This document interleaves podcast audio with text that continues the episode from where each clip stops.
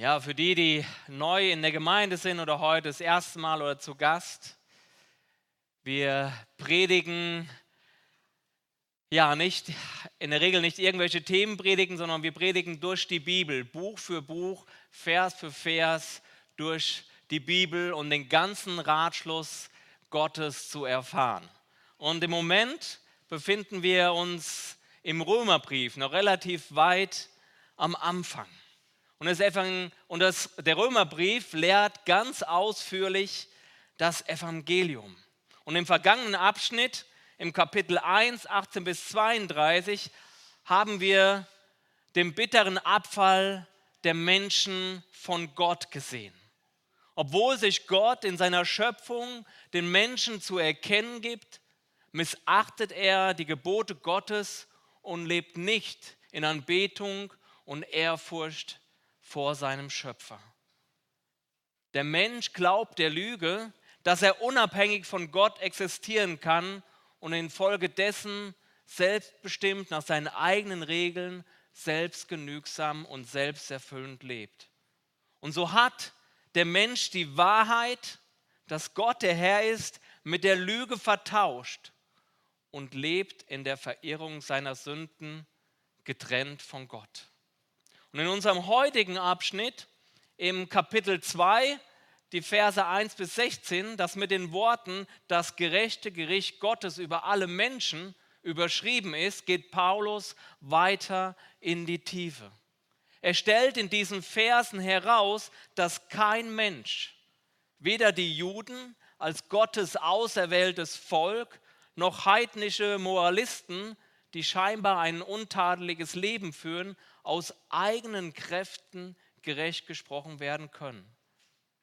Es heißt in Römer, denn alle haben gesündigt und verfehlen die Herrlichkeit, die sie vor Gott haben sollten. Und inmitten dieser Finsternis, die uns hier gezeichnet wird, dem Abfall uns Menschen von Gott, in, sich, in die sich der Mensch selbst hineinkatapultiert hat, werden wir Gottes Güte, Geduld und Langmut sehen, indem er das Gericht herauszögert, weil er nicht möchte, dass irgendjemand verloren geht, sondern alle zur Erkenntnis der Wahrheit kommen und gerettet werden. Und wir lesen die ersten Verse in Kapitel 2, die Verse 1 bis 3. Darum bist du nicht zu entschuldigen, o oh Mensch, wer du auch seist, der du richtest. Denn worin du den anderen richtest, verurteilst du dich selbst.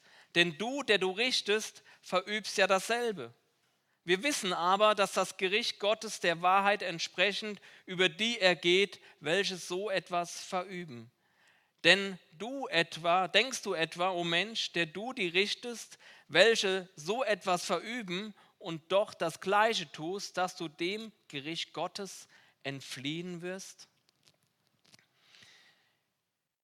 Die Bibelexegeten sind sich nicht einig darüber, an wen sich Paulus hier in diesem Abschnitt konkret wendet. Sind es die tugendhaften Heiden, die meinen, keiner der von Paulus im oberen Abschnitt genannten Sünden begangen zu haben? Oder spricht er zu den Juden, die meinen, in ihrer bevorzugten Stellung vor Gott tatsächlich das ganze Gesetz Mose eingehalten zu haben und somit nicht schuldig zu sein? Ich würde einfach sagen, Gott spricht hier zu allen selbstgerechten Menschen, die glauben, ganz gut vor Gott zu stehen und sich dabei über die anderen erheben und sie richten. Wir wissen wohl, dass neben Jesus kein Mensch jemals in der Lage war, auch niemals in der Lage kommen wird, ohne Sünde zu sein. Vor allem nachdem Jesus den Menschen gelehrt hat, dass sich auch der schuldig vor Gott gemacht hat, der nur in Gedanken eine Sünde verübt. In Matthäus 5, Vers 28 sagt Jesus, wer eine Frau ansieht und sie zu begehren, der hat in seinem Herzen schon Ehebruch begangen. Und an einer anderen Stelle heißt es, wer, äh, wer seinen Bruder hasst, der ist ein Menschenmörder. Und spätestens an dem Punkt, der hier im ersten Vers genannt wird, wo ein Mensch, der glaubt, gerecht vor Gott zu sein, einen anderen für seine Sünde richtet, macht er sich schuldig. Das heißt in Matthäus 7, richtet nicht, damit ihr nicht gerichtet werdet. Eine alte Redewendung besagt, wenn du mit einem Finger auf einen anderen zeigst, dann zeigen drei auf dich zurück. Kennt ihr den Spruch? Ja, wenn du den anderen zeigst, drei, und du richtest dich selbst damit. Da ist keiner, der gerecht ist, auch nicht einer. In Lukas 18, in den Versen 10 bis 14, ich möchte den Text gerne lesen, da äh, erzählt Jesus ein schönes Gleichnis, das es auf den Punkt bringt. Lukas 18, 10 bis 14. Es gingen zwei Menschen hinauf in den Tempel, um zu beten. Der eine ein Pharisäer, der andere ein Zöllner. Der Pharisäer stellt sich hin und betete bei, bei sich selbst so, O Gott, ich danke dir, dass ich nicht bin wie die übrigen Menschen, Räuber, Ungerechte, Ehebrecher und auch wie dieser Zöllner da. Ich faste zweimal in der Woche und gebe den Zehnten von allem, was ich einnehme.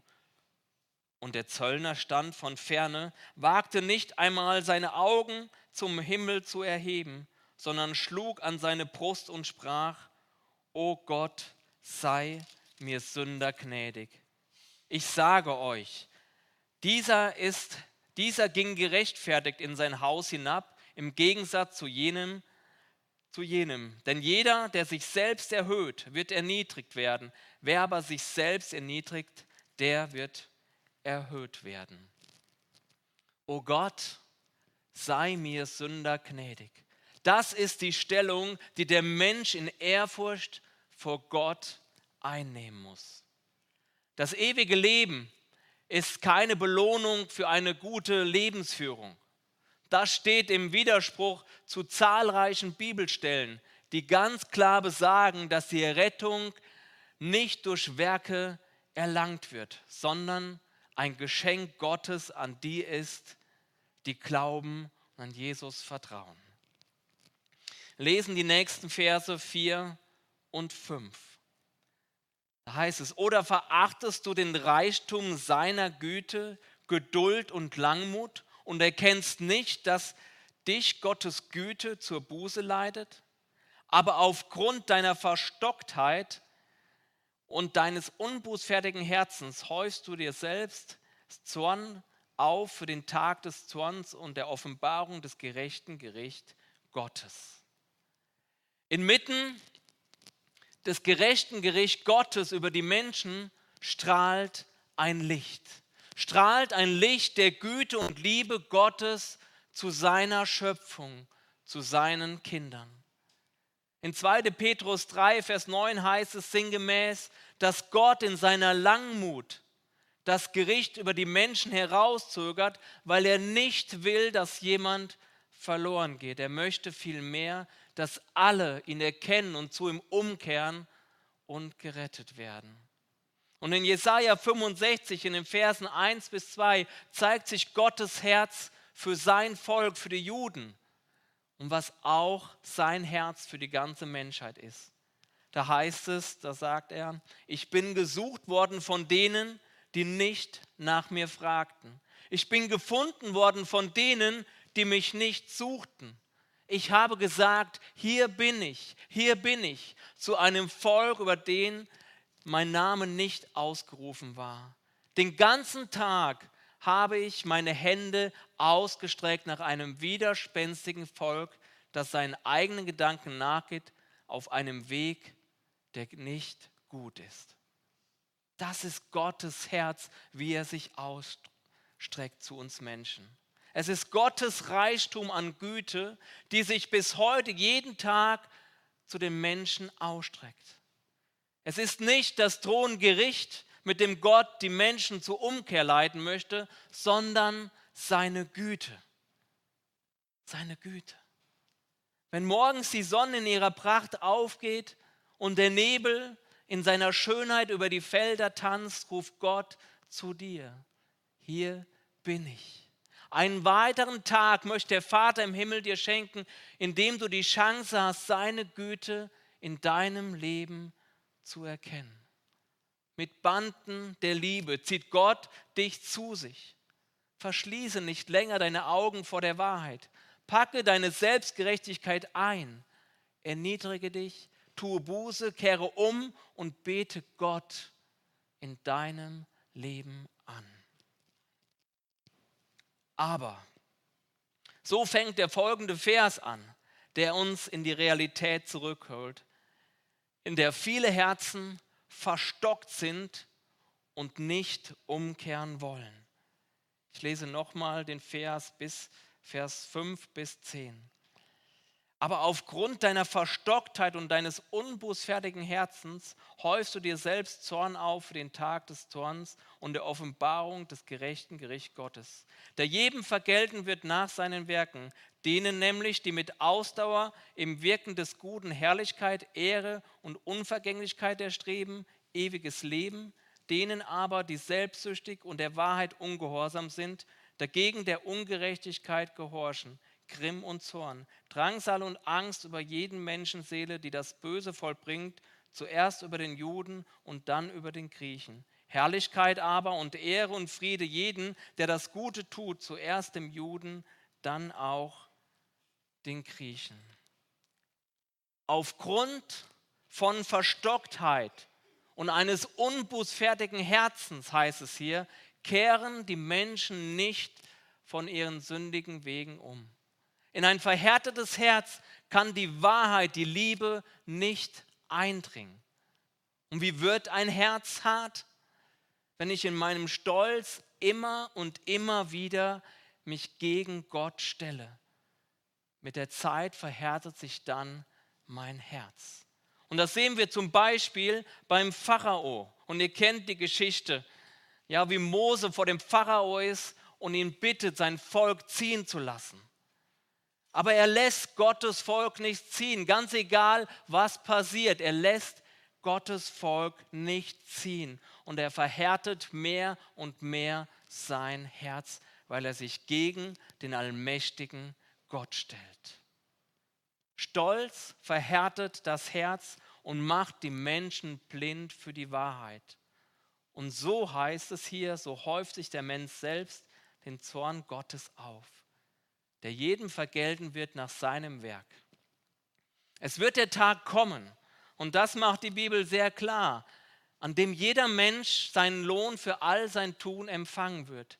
Diejenigen, die unbeirrt mit Ausdauer das tun, was gut ist, alles daran setzen, an Gottes Herrlichkeit und Ehre teilzuhaben, werden das ewige Leben empfangen. Diejenigen dagegen, die sich in selbstsüchtiger Gesinnung weigern, der Wahrheit zu gehorchen und sich stattdessen zu gehorsamen Werkzeugen des Unrechts zu machen lassen, wird Gottes Zorn in seiner ganzen Härte treffen. Es geht hier bei der Beschreibung, die Paulus uns hier gibt, um den Gesamteindruck eines Menschen, um seine beständigen Handlungen, wie sein Leben aussieht. Ein Mensch wird Gottes Zorn nicht abwenden, indem er was Gutes tut und ab und zu in die Kirche geht, aber im Ganzen in seinem Leben Gott einen lieben Mann sein lässt, der keine Autorität in seinem Leben hat. Und auf der anderen Seite wird er demjenigen, der in seinem Leben hin und wieder in Sünde fällt, aber im Ganzen ein Leben für den Herrn lebt und alles daran setzt, ihm nachzufolgen, nicht das ewige Leben verwehren. Und ein gutes Beispiel dafür ist König David. Und wir haben zwei Jahre uns mit König David auseinandergesetzt. Er ist in seinem Leben in schlimme Sünde gefallen. Aber alles in allem hat er ein Leben im Gehorsam gegen Gott gelebt und bleibt in Gottes Augen für immer ein Mann nach seinem Herzen. Herrlichkeit und Ehre und Frieden denen, die Jesus in ihr Leben aufgenommen haben und ihm vom ganzen Herzen folgen. Und allen anderen, so sagt es die Bibel ganz klar, werden Gottes Zorn, Drangsal und Angst erleben. Und das wird die bittere Konsequenz sein aus einem selbstsüchtigen Leben ohne Gott. Möge Gott doch Gottes, ja, möge doch Gottes Güte noch viele zur Buße leiten. Und mögen wir uns als Werkzeuge seiner Güte gebrauchen lassen und seine Güte leben und andere dort mit in Berührung bringen. Ich möchte noch den letzten Abschnitt lesen, 10 bis 16. Herrlichkeit aber und Ehre und Friede jedem, der das Gute tut, zuerst dem Juden, dann auch den Griechen. Denn bei Gott gibt es kein Ansehen der Person. Alle nämlich, die ohne Gesetz gesündigt haben, werden auch ohne Gesetz verloren gehen. Und alle, die unter dem Gesetz gesündigt haben, werden durch das Gesetz verurteilt werden. Denn vor Gott sind nicht die gerecht, welche das Gesetz hören, sondern die, welche das Gesetz befolgen, sollen gerechtfertigt werden. Wenn nämlich Heiden, die das Gesetz nicht haben, doch von Natur aus tun, was das Gesetz verlangt, so sind sie sich selbst das Gesetz, da sie ja beweisen, dass das Werk des Gesetzes in ihre Herzen geschrieben ist, was auch ihr Gewissen bezeugt, dass dazu ihre Überlegungen, die sich, die, sie, die sich untereinander verklagen oder auch entschuldigen. Ziemlich komplizierter Text hier. An dem Tag, da Gott das Verborgene der Menschen durch Jesus Christus richten wird, nach seinem Evangelium. In diesem Abschnitt wird mehrmals zwischen Juden und Griechen unterschieden. Als Griechen werden im Allgemeinen alle Nichtjuden bezeichnet. Ein anderer Ausdruck, der hier ebenfalls für Nichtjuden genannt wird, ist Heiden. Das ist uns mehr ein Begriff. Und die Juden waren Gottes auserwähltes Volk. Sie hatten das Gesetz Mose vom Gott persönlich bekommen. Sie wussten, was gut und was böse war. Sie wussten, was Gott wollte, weil es Gott ihnen durch das Gesetz offenbar gemacht hat. Aber das jüdische Volk war stolz auf ihr Gesetz. Sie hoben sich ab von ihren heidnischen Nachbarn, die Götzen anbeteten. Aber Paulus stellt klar, dass das Gesetz zu besitzen nicht das Entscheidende ist, sondern es zu befolgen. Denn bei Gott gibt es kein Ansehen der Person. Die Juden standen durch ihre Bevorzugung vor Gott nicht besser da. Viele Juden waren lediglich religiös. Sie waren darauf bedacht, nach außen hin ein moralisch gutes Leben zu führen. Doch in ihrem Herzen waren sie oft weit weg von Gott und tatsächlich auch unfähig, das ganze Gesetz zu halten. Weil also die Juden unter dem Gesetz leben, es aber nicht im Allem befolgen, werden sie durch das Gesetz verurteilt, heißt es hier. Nun könnte man meinen, wie gut ist es doch, ein Heide zu sein. Denn dann hat man nicht das Gesetz Gottes und kann folglich auch dadurch nicht verurteilt werden. Es galt zumindest damals für die Menschen. Aber was schrieb Paulus hier in den Versen 14 und 15? Heiden tun von Natur aus das, was Gottes Gesetz verlangt. Mit anderen Worten, sie wissen, was gut und was böse ist. Warren Wiersbe, ein Kommentator der Bibel, schreibt Folgendes dazu. Wohin man auch geht in dieser Welt, man findet überall Menschen mit einem Sinn für richtig und falsch.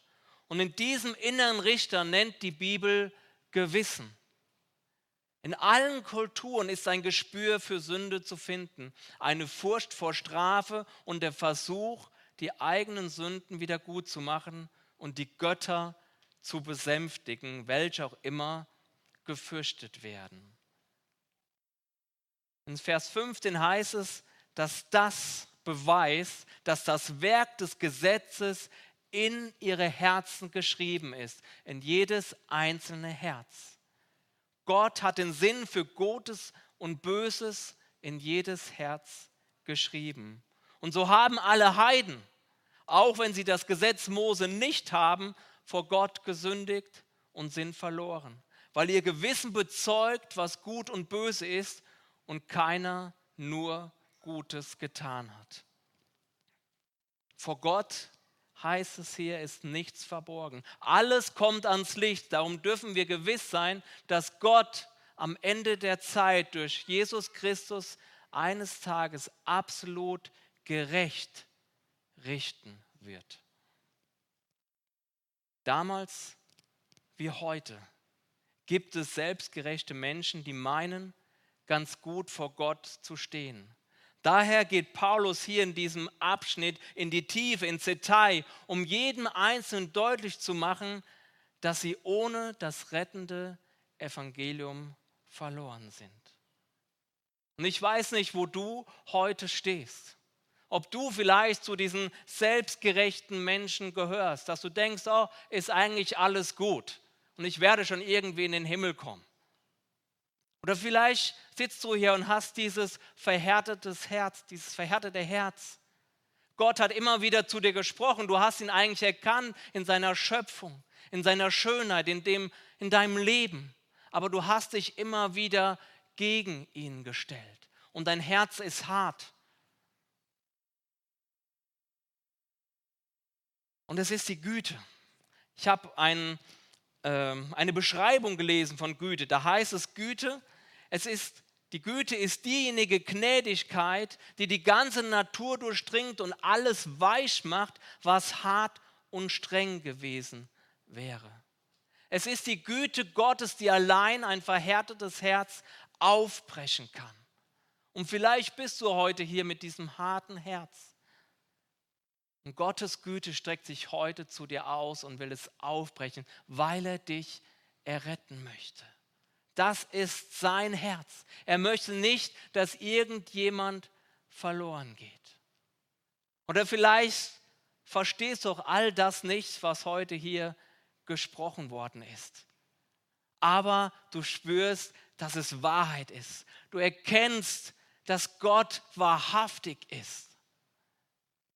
Als ich vor über 30 Jahren zum Glauben gekommen bin, da habe ich ganz viel von dem hier, was ich heute lehre, nicht verstanden. Das wenigste vielleicht. Ich war 14, als mein Vater plötzlich starb und für mich ein Leben zusammengebrochen ist. Ich kam in die Lage hinein, dass ich mich mit dem Sinn des Lebens auseinandersetzen musste.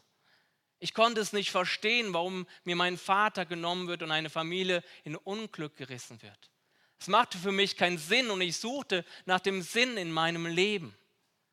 Und ich konnte ihn nicht finden in meinen Gedanken, in dem, was ich wusste. Und ich bin in dieser Zeit eingeladen worden in eine Jugendgruppe vom CVM und da habe ich das erste Mal von Jesus, von Gott gehört. Und ich merkte mit der Zeit, das macht Sinn, dass es einen Gott gibt, der mich liebt, dass es einen Gott gibt, der ein ewiges Leben hat der mein Leben einen Sinn geben kann. Und ich weiß gar nicht, wie alles verlaufen ist, aber irgendwann mit der Zeit habe ich an Gott geglaubt. Und rückblickend kann ich nur sagen, es war seine Güte, die sich zu mir ausgestreckt hat. Ich habe gesucht, ja, ich habe gesucht nach einem Sinn im Leben und Gott hat sich mir gezeigt. Er hat zu mir gerufen, hier bin ich.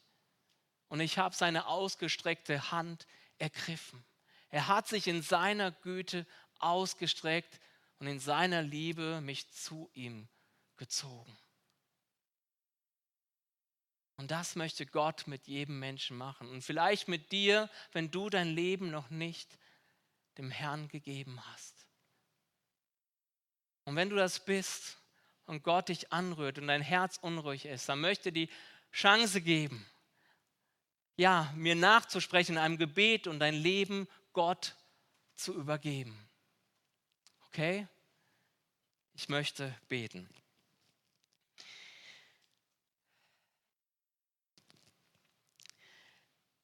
Herr, ich danke dir, dass du Gott bist. Ich danke dir, dass ich dich erkennen darf. Ich danke dir, dass du dich in all deiner Schöpfung, in deiner Schönheit zeigst. Ich danke dir, dass ich heute deine Liebe und deine Güte spüre. Und ich bekenne, dass ich dich nicht in meinem Leben als meinen Herrn und meinen Gott anbete. Und ich danke dir, dass du mich heute, dass du dich heute zu mir ausstreckst. Dass du mich anrührst. Dass du mich liebst, obwohl ich dich verachtet habe, nichts von dir wissen wollte und meinen eigenen Weg gegangen bin. Ich danke dir, dass du heute kommst in deiner Güte, dass du kommst zu mir, du deine liebende Hand zu mir ausstreckst, um mich zu erlösen, um mich zu retten. Und so komme ich, lege meine Selbstgerechtigkeit hin ich lege sie ab. Ich erniedrige mich und erkenne dich als meinen Gott an, als den Schöpfer der Himmels und der Erde, vor dem ich einmal stehen werde. Und ich habe nichts zu bringen. Und ich nehme das Geschenk deiner Gnade an, dass du deinen Sohn Jesus auf diese Welt gesandt hast dass du ihn gesandt hast, um für meine Sünden zu sterben. Ich danke dir, dass sein Blut mich reinwächt und ich zu dir kommen kann und du mich gerecht machst. Komm in mein Leben, fülle mich mit dir und mache mich zu einem neuen Menschen, wie du es versprochen hast. Ich preise dich und ich danke dir. Ich danke dir, Herr, dass du der lebendige Gott bist, der heute noch redet. Und ich bitte dich, Herr, dass du dich weiter ausstreckst und deine Güte über uns ausschüttest, über diese Welt, die dich nicht kennt, über Menschen, die dich noch wegstoßen. Ich bitte dich, Herr, gieße deine Güte aus und öffne die Augen der Menschen und strecke dich aus. Amen. Wenn du dieses Gebet gesprochen hast und dein Leben Gott gegeben hast, dann erzähl das jemandem. Deinem Nachbarn oder demjenigen, mit dem du gekommen bist oder komm einfach zu mir oder zu einem anderen hier zum Worship-Team, erzähl es. Und dann freuen wir uns zusammen. Denn es ist ein großes Fest, eine große Freude über jeden, der sein Leben in Gottes Hand gibt, in Gottes Hand gibt und für die Ewigkeit gerettet ist. Amen.